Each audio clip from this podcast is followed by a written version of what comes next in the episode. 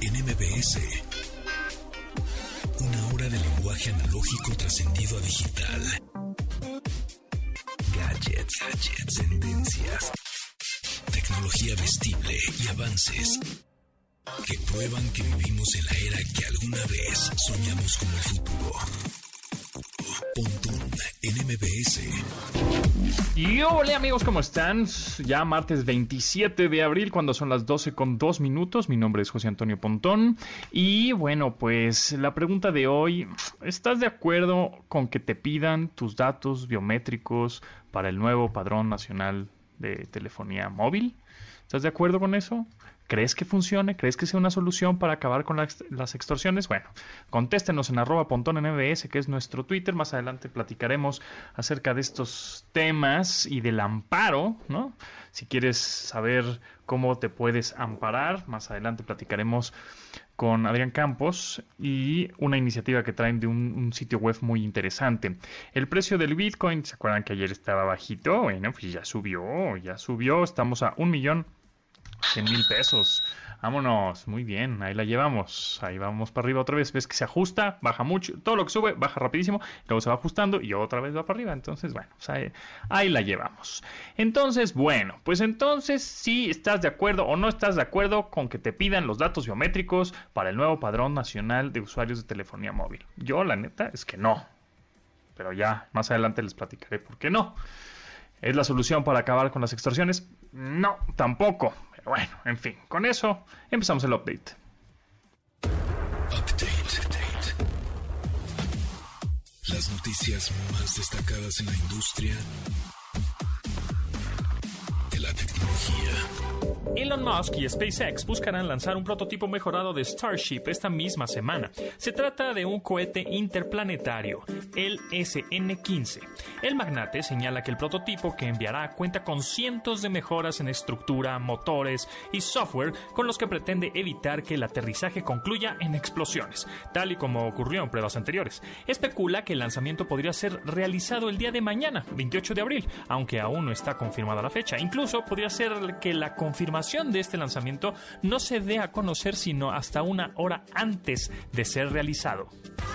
Pontón en MBS 102.5. Se espera que Spotify anuncie esta misma semana un modelo de suscripción para que los creadores de podcast puedan lucrar con la cantidad de escuchas que sigan sus contenidos. El plan de la compañía sueca es ofrecer un programa de suscripciones a creadores en el que los creadores establecerán el precio que consideren sin que la compañía de música por streaming les quite un porcentaje. En el caso del sistema operativo iOS en móviles, es decir, iPhone, Spotify redirigirá a sus usuarios a una web en la que pueden suscribirse, con la intención de evitar que Apple se quede con un porcentaje de las ganancias correspondientes a los creadores de contenido. Se trata de una información no oficial, pero se dará a conocer en estos días. Recordemos que este ejercicio de suscripciones a podcast ya lo aplica la firma de Cupertino, es decir, Apple, la cual cobra hasta 20 dólares a los podcasters para entrar a su programa, además de cobrarles 30% de sus ganancias durante el primer año, lo cual se recortará 15% del segundo año en adelante.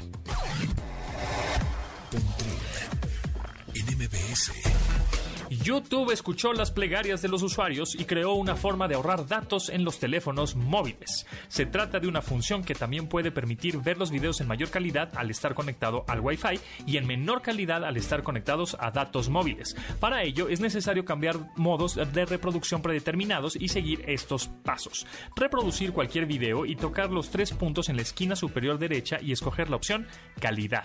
En preferencias de calidad de video, ahí estarán las opciones de calidad de video en redes móviles y calidad de video con Wi-Fi.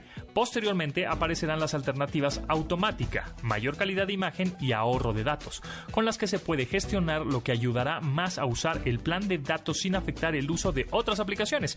Si aún no aparece como disponible esta opción, es solo cuestión de días para que la app se actualice y lo haga posible.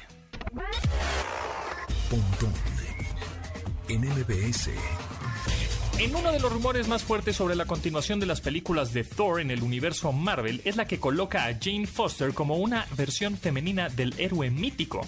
Esta nueva película se espera para mayo de 2022, la cual llegará de la mano con la secuela de Doctor Strange, las cuales han generado gran expectativa en el público.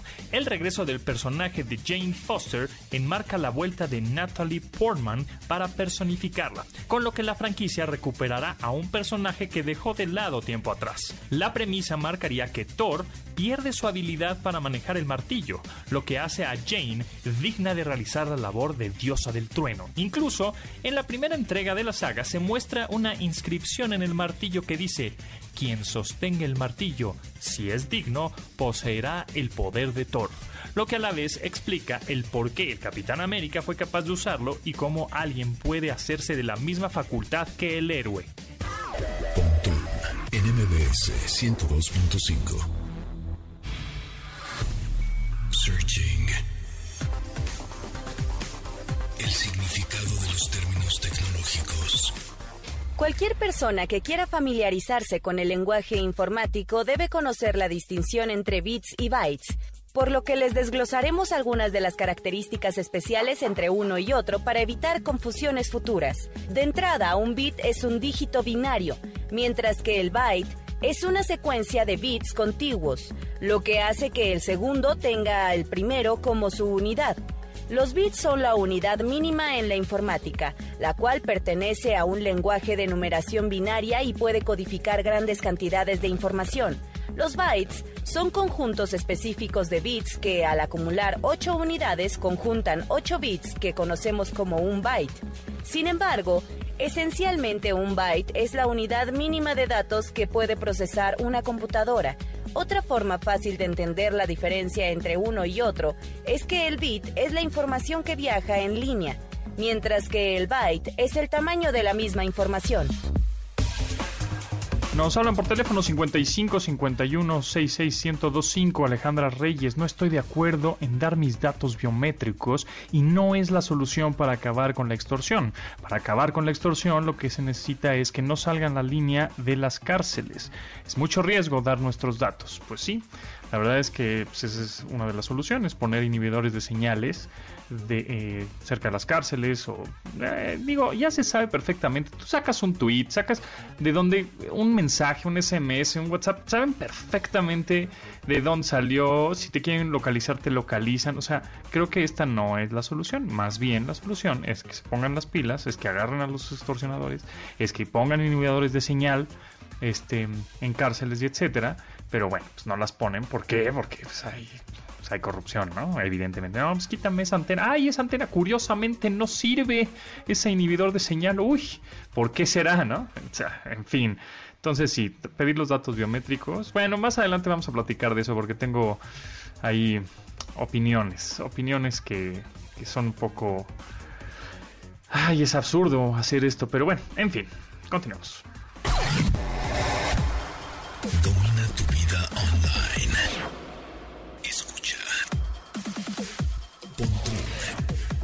MBS. Instagram, arroba Pontón en MBS. I ain't joking, do it sound like I'm kidding. I've been making like 2,000 a minute. So high up through the clouds, I was swimming. I'm probably gonna drown when I'm in it. I bet she gonna get loud when I'm in it. And we might have they a child. They I'm reverse, never put out a weak verse. Homicides when we lurk. I'm stuck to my feet hurt. When putting them streets first. Para todos los que creen que el dinero viene de la mano con la felicidad, llega Rapstar de Polo G una canción en la que el rapero de Chicago habla sobre cómo ha logrado el éxito económico y aún así no se siente feliz. El motivo por el que detalla esta temática del sencillo son los puntos altos y bajos de su carrera, en los que se contrasta un buen momento justo en la carrera con las batallas emocionales. El exitoso single fue lanzado el 9 de abril pasado y aparece en el tercer álbum de Polo G, llamado Hall of Fame, la canción Rap Star. I ain't joking, do it sound like I'm kidding. I've been making like 2,000 a minute. So high up through the clouds, I was swimming. I'm probably gonna drown when I'm in it. I bet she gonna get loud when I'm in it. And we might have a child when I'm finished. When I'm finished, when I'm finished.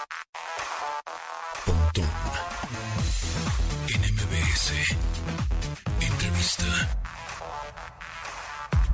Amigos, gracias por seguir en sintonía de MBS 102.5 FM y en esta ocasión me da mucho gusto presentarles a Claudia Contreras, directora de marketing de TCL de América Latina. Claudia, ¿cómo estás? Muy bien, ¿y tú, José Antonio? Todo muy bien, todo muy bien. Estoy listo para futurear.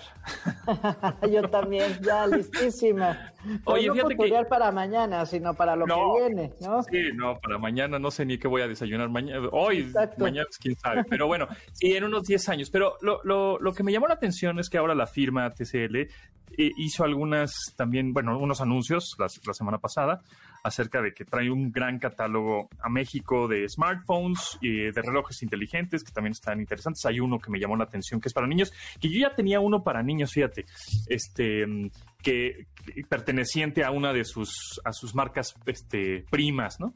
Pero pero de pronto ahora ya sacaron una nueva versión que qué bueno porque fíjate que me lo piden mucho eh, señores, señoras, papás, mamás. Oye, es que hay un, un reloj, relojes para niños para localizarlos, pero ahorita platicamos acerca de eso. Me gustaría preguntarte eh, acerca de los teléfonos enrollables, flexibles, pantallas doblables, que hemos visto que algunas marcas también están innova innovando en este sentido, pero eh, muchos también me preguntan, ¿es tendencia? O sea, ¿ya, ¿ya no van a existir los otros celulares? O sea, ¿nos vamos a quedar con las pantallas flexibles o qué onda? Yo, yo personalmente creo que sí, con esto que hablamos que estamos futureando, yo creo que sí, vamos para allá, porque ¿por qué no evolucionar también? Todo está evolucionando, los teléfonos están evolucionando y yo creo que no desaparecerán los teléfonos que tenemos hoy como están y cada quien se podrá quedar con el teléfono que quiere, pero pues también si tienes un teléfono que lo puedes enrollar, que se hace chiquito o cuando lo estiras te da el tamaño de una tablet, creo que otra vez volvemos y lo platicamos tú y yo hace un tiempo. Hay soluciones para todo y para todos. Sin el- pero sin duda está evolucionando y lo- la forma en la forma de agarrar y de tener a los celulares cambió. Ya, ya está cambiando. Exacto, o sea, llegaron para quedarse, digamos, van a coexistir con los otros equipos y dispositivos, va a haber para todos, pero no es que sea como alguna tecnología que, que de pronto nada más, ay, fue el año de los teléfonos flexibles y van para abajo, sino yo No. creo que sí, ¿no? Todas las marcas están im- impulsando, desarrollando y me- invirtiendo dinero en Eh, eso. Justo es eso, ¿no? No creo que es solamente de una marca, sino que ya ves que el esfuerzo está haciendo para todo, está haciendo para todos. En esta ocasión, eh, a mí me toca hablar de TCL y siendo uno de los mayores fabricantes de, de displays, tienes que moverte para allá, no te puedes quedar en esta forma. Entonces, yo estoy impresionada de los prototipos que, que ya vi y de lo que mostró, lo, lo que se ha mostrado. Me gusta muchísimo y sí, se va a quedar. Oye, y hablando también un poco del futuro, eh, realidades mixtas, es decir, visores de realidad virtual aumentada, también hacia allá vamos, vemos que también este, le están apostando muchísimo. Es una tecnología que, bueno, ya sabemos que existe hace muchas décadas, sin embargo, ahora se está popularizando, se está miniaturizando y se está haciendo un poco más económica, ¿no? Totalmente, y sí, vamos para allá y cada vez estamos más cerca. Al final de cuentas, toda la data está. Entonces, la data de lo que quieras, que eso es, bueno, pues al final lo más importante para poder tener una realidad aumentada, un, este, una inteligencia artificial, lo que sea, se basa en la, en la data. Y esa está, la cosa es que ya se está empezando a poner en los lugares donde se tiene que poner y cada una, o sea, están los coches ya con inteligencia artificial, están eh, muchas cosas de medicina con inteligencia artificial. Entonces sí, viene, cada vez está más accesible para todos. Yo creo que nos falta muchísimo por entender, sin duda a todos los que somos usuarios normales y que no estamos metidos en ese mundo estudiándolo. Falta todavía que lo entendamos, que sepamos cómo nos puede beneficiar y sobre todo cómo puede estar con las marcas. Claudia Contreras, directora de marketing, tú especialista en marketing eh, ahora en TCL América Latina. ¿Cuál es la decisión de compra de un smartphone? Porque, bueno, ahorita sacaron ustedes cinco smartphones. Este, los clientes, ¿qué piden? ¿Batería? ¿Pantalla? eh, cámaras superpoderosas, increíbles para sacar videos y subir fotos a Instagram. ¿Qué es lo que más piden y, ustedes escuchan a los usuarios?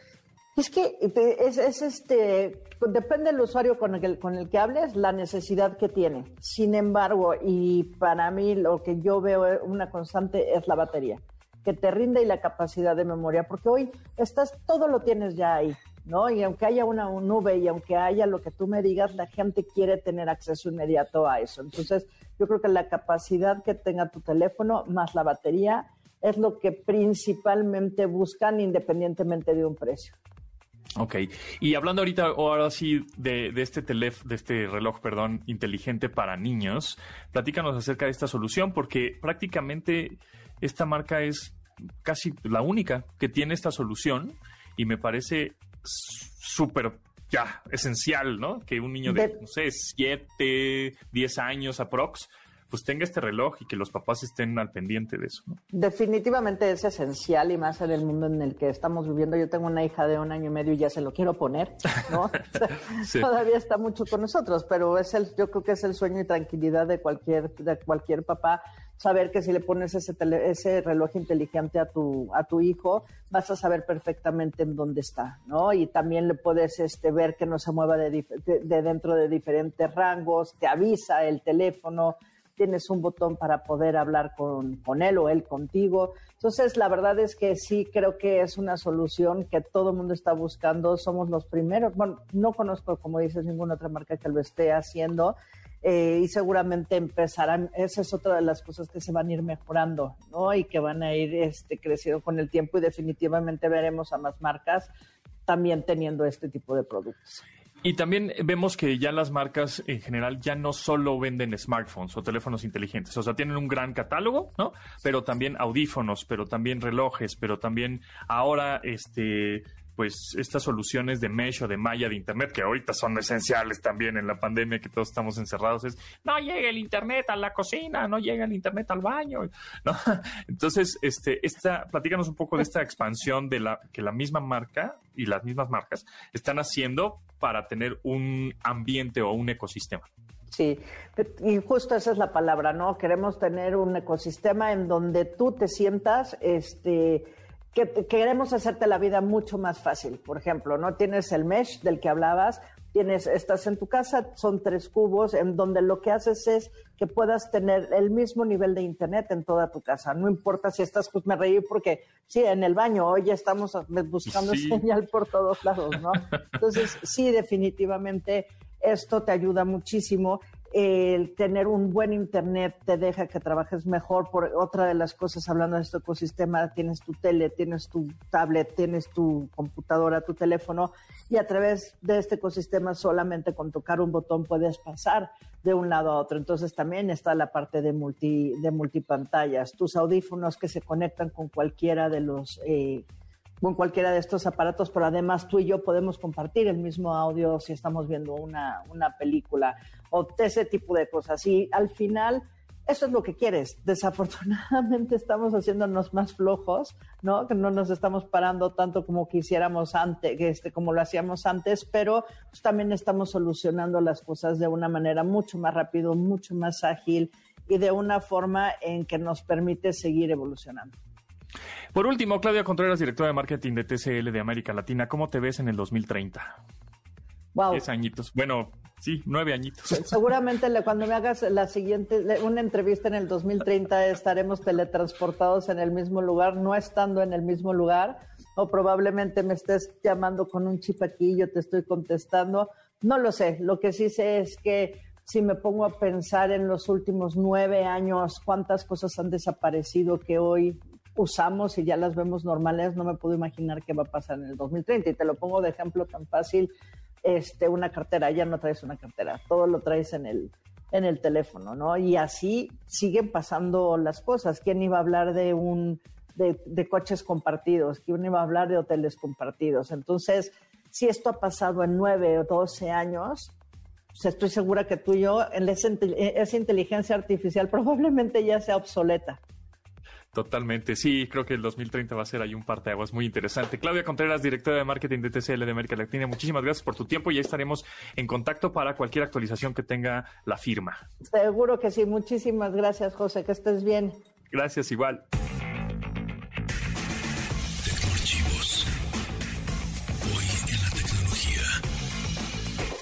El 27 de abril de 1981, Xerox presentó la máquina Xerox 8010 Star Information System, la cual es conocida como el primer ordenador que incluía un mouse, entre otras innovaciones más. Esta computadora estaba contemplada para el mercado de negocios y no logró el mayor éxito comercial, por lo que el mouse, como herramienta, no conoció la popularidad hasta que fue distribuido en otra computadora, Apple Lisa. Concretamente, fue la Macintosh la encargada de hacer que el mouse se convirtiera en indispensable, pero fue la 8010 de Xerox la primera en presentarlo al público. Tenemos regalos, amigos, tenemos regalos eh, para la película protagonizada por Camila Sodi, dirigida por Rodrigo Fialeiga. Fialeiga. no sé, disculpe Rodrigo, director, discúlpeme, pero su, su, su apellido no lo sé pronunciar. ¿Fiallega? Fialega. Protagonizada por Camila Sodi. Tenemos cinco pases dobles para El exorcismo de Carmen Farías. La cita es este martes 4 de mayo a las 6 de la tarde en Cinepolis Diana. Lo único que tienen que hacer es poner, eh, abrir su correo, su mail, poner la dirección premios mbs.com, el título que diga regálamelo y ya. les vamos a dar pases para este, este, mm, para este estreno de esta película del exorcismo de Carmen Farías, protagonizada por Camila Sodi, dirigida por Rodrigo Fiallega. Ahí está. Bueno, pues premios arroba mbs.com, mándenos un mail y tienen sus boletos. Escuchas Pontón en MBS. Información digital decodificada para tu estilo de vida digital. Twitter, arroba Pontón en MBS.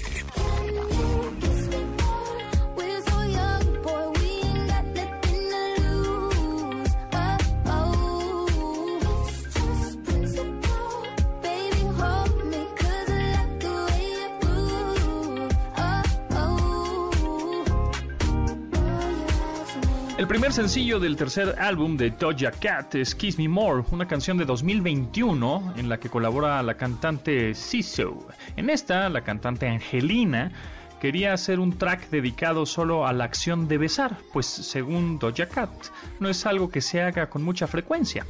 El primer eh, anuncio sobre Kiss Me More se dio a conocer a principios de marzo, pero no fue hasta la llegada de abril que se conoció y recibió de gran manera en listas de popularidad. La canción Kiss Me More, Doja Cat featuring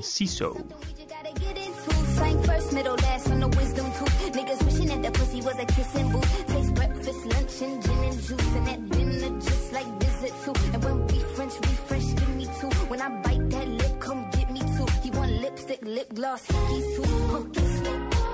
We're so young, boy, we ain't got nothing to lose. Oh, oh. It's just principle, baby. App de la semana. Ocio o productividad en la palma de tu mano. Google Translate es un sistema de traducción automática desarrollado por Google en 2007. Es capaz de traducir texto, voz, imágenes o video en tiempo real de un idioma a otro. Esta ofrece una aplicación gratuita para los sistemas operativos Android o iOS y traduce en más de 100 idiomas a distintos niveles. Actualmente, más de 500 millones de personas utilizan este servicio al mes y realizan más de mil millones de traducciones al día. Con sus constantes innovaciones, Google Translate pretende convertir al teléfono inteligente en un traductor universal con el que pretende romper las barreras del lenguaje alrededor del planeta. Para las personas que viajan y quieren conocer la traducción sobre algún texto en la calle, la app permite usar el modo cámara para capturar la foto de un texto y traducirlo inmediatamente a una selección entre 36 idiomas diferentes. Otra de sus funciones especiales es la traducción de voz, la cual funciona al presionar el botón de micrófono en la pantalla, que se activa de manera automática para tener una conversación con una persona que no hable el mismo idioma que tú.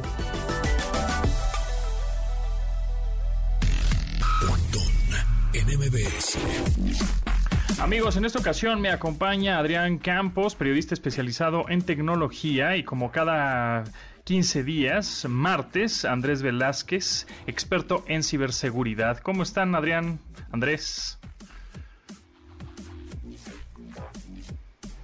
No los oigo, Hola, ¿qué tal? Ah. ¿Qué tal, Andrés? Buenas tardes a todos el auditorio también. Eso, ahí estamos, ahí estamos. ¿Qué tal, mi querido Pontón? Ya estamos aquí listos para platicar de, temas de ciberseguridad. Adrián, un gusto también tenerte el día de hoy aquí con nosotros, pero creo que traemos una, un tema que les va a interesar a todos. Sí, es correcto, Andrés. Este, justamente em, quería también invitarte a este tema eh, porque tiene que ver mucho con ciberseguridad.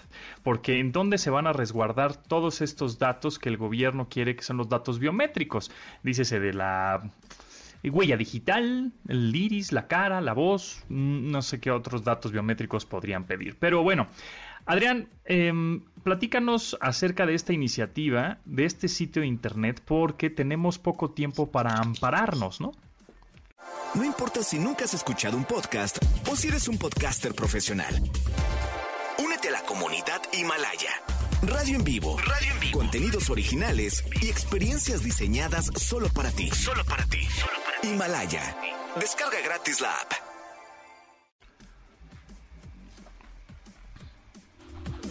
Así es, tenemos hasta el 30 de mayo y bueno, lo que estamos haciendo, eh, este sitio está, pues nació de la necesidad de, estarnos protegiendo, se llama amparomisdatos.mx. Eh, nació de, de, iniciativa entre PISU, que ustedes lo ubican bastante bien, Emilio Saldaña, y un servidor que de repente pues dijimos, a ver, o sea, hay una nos estamos viendo pues agredidos en nuestra persona con nuestros datos que no sabemos dónde va a ir a parar si el, y el FT no tiene realmente la capacidad tecnológica ni humana ni debería tener por qué resguardar esos datos que no tampoco el gobierno debe de tenerlos porque pues, va, también viola el artículo 16 constitucional pues decimos a ver no los voy a tener no, no te los voy a dar y no te los pienso dar porque no me garantizas de alguna manera tenerlos resguardados entonces este sitio que está trabajando también de la mano con abogados especializados del CIDE. ¿Para qué? Para que este sitio, a partir de, este fin, ya tenga el amparo este, para poder la, gente pueda descargarlo este, con cinco datos y ya sale, y lo pueden imprimir. El costo es lo que te cuesta la, el trámite nada más, que es creo que mil pesos lo que tienes que pagar por el trámite ya. Eso es lo que tienes que hacer. Realmente es una iniciativa gratuita que buscamos que la sociedad conozca y entienda la importancia de que el gobierno no cuente con esos datos porque no cuenta con infraestructura y pues por el miedo a que caigan las malas manos como cayó anteriormente el primer intento que hicieron de esto, ¿no? Claro, entonces es amparomisdatos.mx, un sitio en el que pues está muy bien explicado qué es el Padrón Nacional de Usuarios de Telefonía Móvil. Ajá, este, sí, amparo, amparomisdatos.mx es el, es el sitio en donde está muy bien explicado y al final te dice, bueno, pues quieres ampararte y ah. tienes 31 días, ¿no? O este, si no, si no te amparas en esos, en este mes, ¿qué sucede? O sea, vamos a tener que ir al carrier de telefonía, al proveedor de telefonía, actualizar nuestros datos, pero eso no, no creo que suceda. ¿O cómo? ¿Qué, va a pasar? O sea, si no porque la infraestructura que deben de tener todos los eh, tiendas de autoservicio, este, todas las departamentales, tienen que tener pues, este, estos eh, escáneres, ¿no? para, no sé, huellas dactilares, por ejemplo. Este, pues eso no lo va a hacer de un día a otro.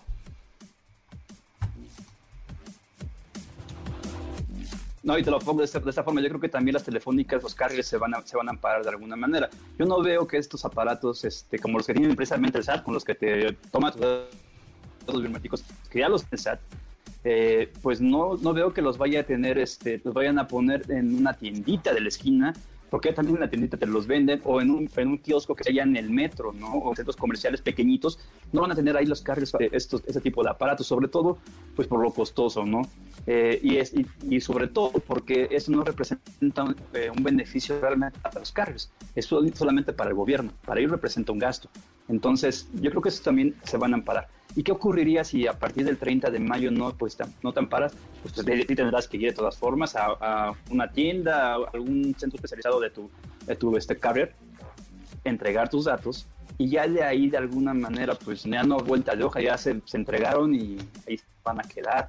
Eh, eso es lo peligroso del asunto si no, se, si no te amparas ya no hay vuelta. Los entregas y ahí se quedan. Andrés, ¿qué opinas acerca de todo este resguardo de información, datos biométricos, es decir, huellas, ojos, cámara, cara, etcétera, que van a estar ligados a una línea telefónica y a su vez ligados a tu nombre, dirección, CURP y todo esto. O sea, ¿es, es posible resguardar todos estos datos? ¿Confiamos en que el IFT en este sentido pues podría guardar estos datos con una inversión pues, millonaria al año, ¿no? Estaban calculando que creo que se necesitaban 100 millones de pesos anuales para tener un resguardo correcto de esta información, ¿no? Es muy importante entender y es muy interesante el entender que es un biométrico.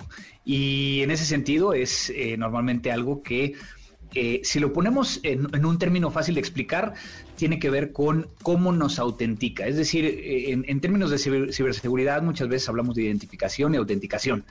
Identificación, pues que me digas que eres José Antonio Pontón, pero autenticación, pues necesito el validar que efectivamente lo eres. Muchas veces ya lo hacemos en trámites de poder llegar a mostrar una, una credencial del INE, pero hay modelos que nos permiten llegar a tener más valores de autenticación, como por ejemplo no nada más sea una contraseña o tu INE, sino algo que tú eres, que es donde entra la parte de los biométricos. Eh, yo creo que el tema que más me preocupa en ese sentido es que se le estarían entregando a la telefónica, quien a su vez se lo estaría entregando al IFT, quien a su vez bajo un requerimiento judicial pudiera llegar a ser solicitado por... Eh, ya sea una fiscalía local, una fiscalía eh, federal, y que entonces, pues, ¿cómo vamos a asegurar que estos tres tres organizaciones públicas y privadas van a, tener el cuidado necesario de poder llegar a proteger nuestros datos. Ahora, y sí, nada más para dejar muy claro, hay muchos que dicen, es que no está, no van a capturar completamente tu huella, no, capturan una, una representación de tu huella, una representación de tu iris, pero que a final de cuentas, como lo hemos venido platicando en este programa, si te roban tu biométrico, ya no lo puedes cambiar. Exacto. No, y además, ¿realmente esa es la solución para las extorsiones telefónicas? Yo creo que no es la solución. Yo creo que hay otro tipo de soluciones. Tú sabes perfectamente, Andrés, que hay softwares y aplicaciones que te ayudan a identificar un teléfono en dónde está, geolocalizarlo, eh, ¿no? Son softwares muy sofisticados, sí, también son muy caros, pero si sacas un tweet o sacas un casi casi, no sé si un WhatsApp con un mensaje, un SMS, saben de dónde salió, con qué salió, este, qué teléfono, etcétera. Entonces, yo creo que el, pedirte los datos biométricos va a ser un, un relajo total y además yo creo que a partir de eso, pues se va a dar el mercado negro de tarjetas SIM, ¿no? O de chips, SIMs. ¿Por qué? Porque una persona va a registrar a su nombre 100 líneas y luego te las va a revender. O te puedes cruzar a Estados Unidos y compras, no, un no sé, un extorsionador, ¿no? Pues va a comprar, eh, hace roaming, compra un chip fuera de México, se lo trae, ¿no? Hace las llamadas de extorsión que tengan que hacer, porque tienes creo que un mes de utilizar un roaming este, pues en un mes pues haces las extorsiones que tú, puedes hacer, ¿no? Y después tiras el chip o te vas a Guatemala y lo mismo. Entonces, yo creo que definitivamente no es la, solución esta de estar pidiendo datos biométricos, sino este otro tipo de, de softwares, antenas inhibidoras de señal, etcétera. Ahora, la, la monserga un poco, pues es lo del amparo, ¿no? Claro, y, en ese sentido yo creo que tienes toda la razón. El, extorsionador, el secuestrador, como bien dice la ley, pues lo que van a tratar de hacer es eh, buscar un medio eh, diferente. Es decir, el, secuestrador y el extorsionador hoy por hoy no es quien realmente va a comprar el teléfono a la tienda de la telefónica.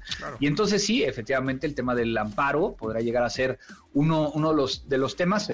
Digo, hay, hay, hay otros, otros procesos que, yo creo que Adrián podrá llegar a, comentarnos más a, detalle, pero este que a final de cuentas serán procesos que tendremos que seguir. Perfecto, vamos a un, eh, un corte, regresamos una breve pausa y regresamos con también con Adrián Campos para que nos Ahora un poco más de, de, este, de este sitio, amparomisdatos.mx.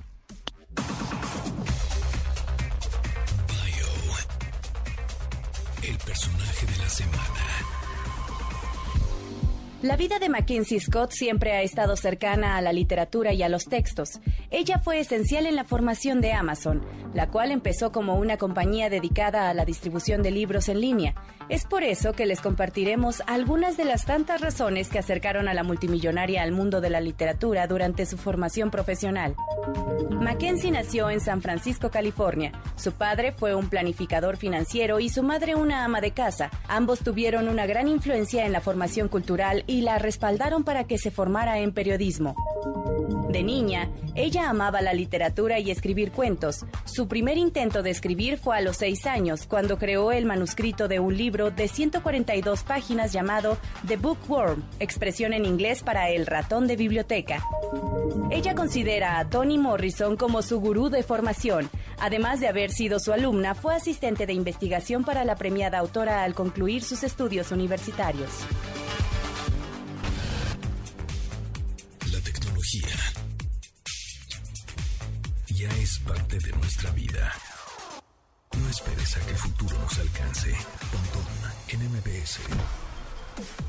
Síguenos en Instagram. Instagram como arroba Pontón en MBS. Y manda tus mensajes de voz.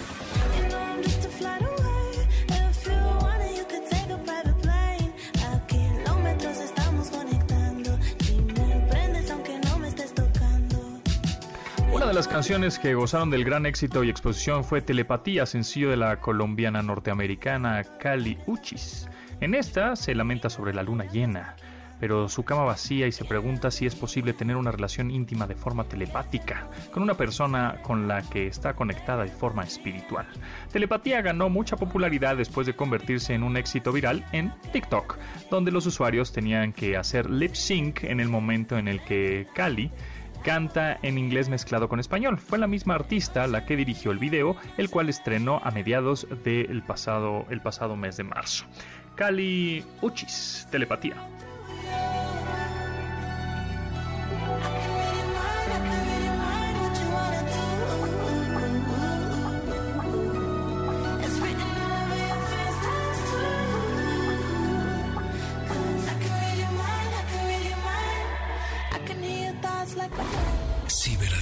Y protección en la red. Con Andrés Velázquez. Con la sección de ciberseguridad.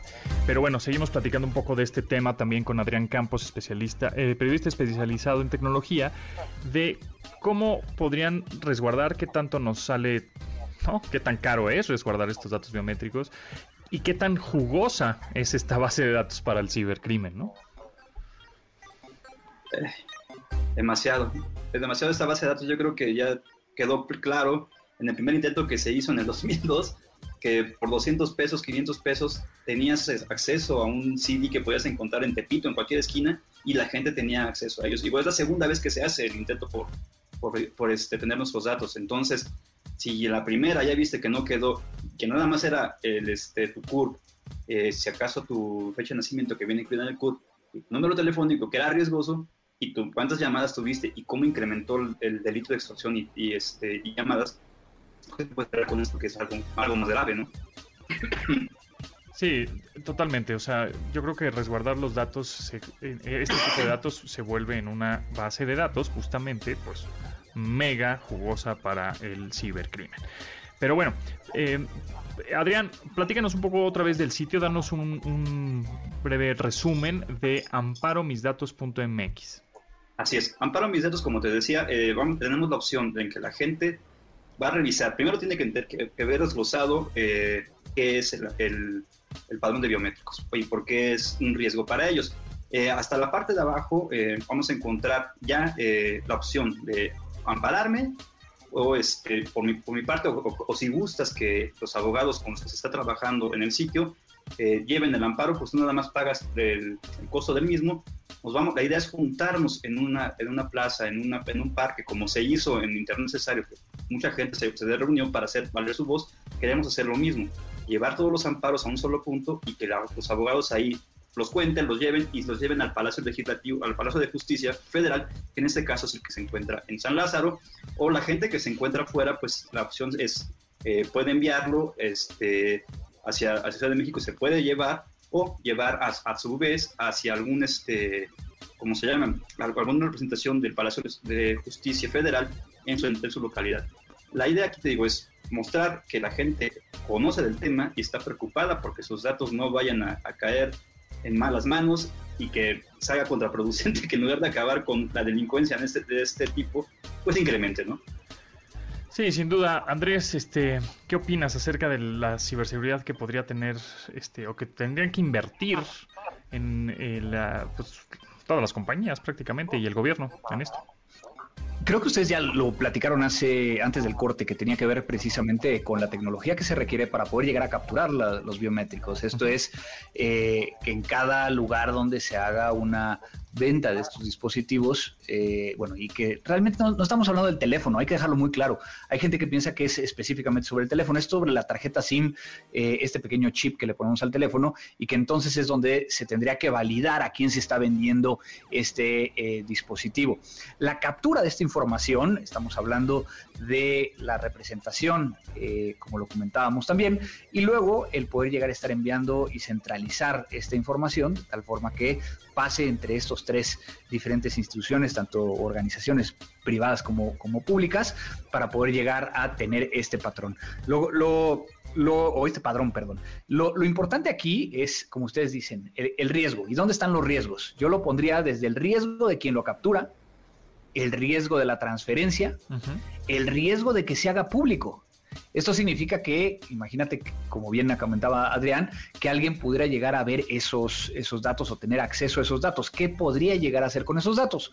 Y si lo unimos con lo que platicábamos también al inicio, es si yo ya tengo una base de datos en, eh, públicamente eh, accesible y tiene la representación de mis biométricos, huellas, claro. no necesariamente significa que se pueden hacer pasar por mí por, dependiendo de cómo lo capturen. Y eso no sabemos en este momento cómo van a hacer esa captura. Pero lo que sí podrían llegar a hacer, si es que lo hacen de una forma correcta, de que, que, no esté tomando una fotocopia de mi huella digital, sino que esté tomando ciertos patrones, podría llegar a alguien validar quién soy. Y también hay un riesgo. Entonces yo creo que son varios, varios temas que hay que ponerlos en diferentes puntos. y, además ahora te van a robar el teléfono, ¿no? Tal cual, ya ni, ni siquiera por el dispositivo, ¿no? Como tal, sino, ay, no, mira, trae el nuevo modelo, ¿no?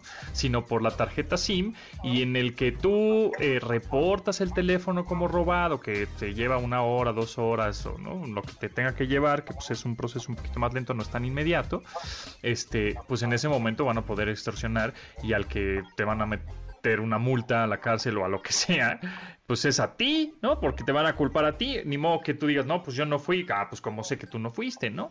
Entonces, creo que va a ser un, un, relajo total, repito, va a haber un mercado negro de Sims tremendo, ¿no? En donde se van a revender las tarjetas SIM, los chips, este, o o si tú eres una persona y, y, este, no sé, que no quieres dar tus datos biométricos y pones, pones a un prestanombres que te dé un dato biométrico, pero a ti te robaron el teléfono, entonces, este, pues se van a llevar a la otra persona. No, o sea, no tiene ningún sentido alguno. No, no tiene. Lo, peligroso aquí es que, eh, como bien lo decías, en el tiempo que, que transmites entre que estás reportando el teléfono y lo logras, eh, pues tú apareces como culpable y ahí ya acaba tu presunción de inocencia. O sea, eso es muy grave. Acaba, acaba con, eso. Eh, también otro punto, pues de alguna manera acaba con tu privacidad porque van a saber quién eres, porque todos sabemos de alguna u otra manera que nuestros números celulares están ligados a nuestras redes sociales o correo electrónico como una parte de la autenticación, ¿no? Para saber que realmente somos y pues también saben, van a saber tu número de, correo, de cuentas de Twitter, porque es así, hacia dentro de las redes sociales. Sí, no, no tiene el menor sentido. La verdad es que no es una solución para acabar con las extorsiones telefónicas. A ver cómo va, va procediendo este, pues esto que realmente fue un fracaso también cuando se quiso hacer en el 2009 me parece en otros gobiernos este y la verdad es que no va por ahí. Pero bueno en fin. Andrés Velázquez muchísimas gracias. En dónde te pueden seguir me pueden encontrar en arroba cibercrimen prácticamente en todas las redes sociales y nos vemos eh, dentro de dos semanas, martes de ciberseguridad, aquí con tecnología, eh, tecnología MBS o, o, Pontón MBS. sí, pues con aquí echando relajo en el chal tecnológico. Este, gracias Adrián, que estés muy bien. Gracias, hasta luego, que estén bien. Bueno, pues nosotros nos despedimos y nos escuchamos mañana, mañana miércoles, gracias a Rodrigo Neto, Luis Vero, Itzel y Marcos en la producción de este programa y se quedan a continuación con Manuel López San Martín en Noticias MBS. Hasta luego. De admirar sus avances, ahora somos relatores de cómo rebasa los alcances en nuestra imaginación. Pontón en MBS.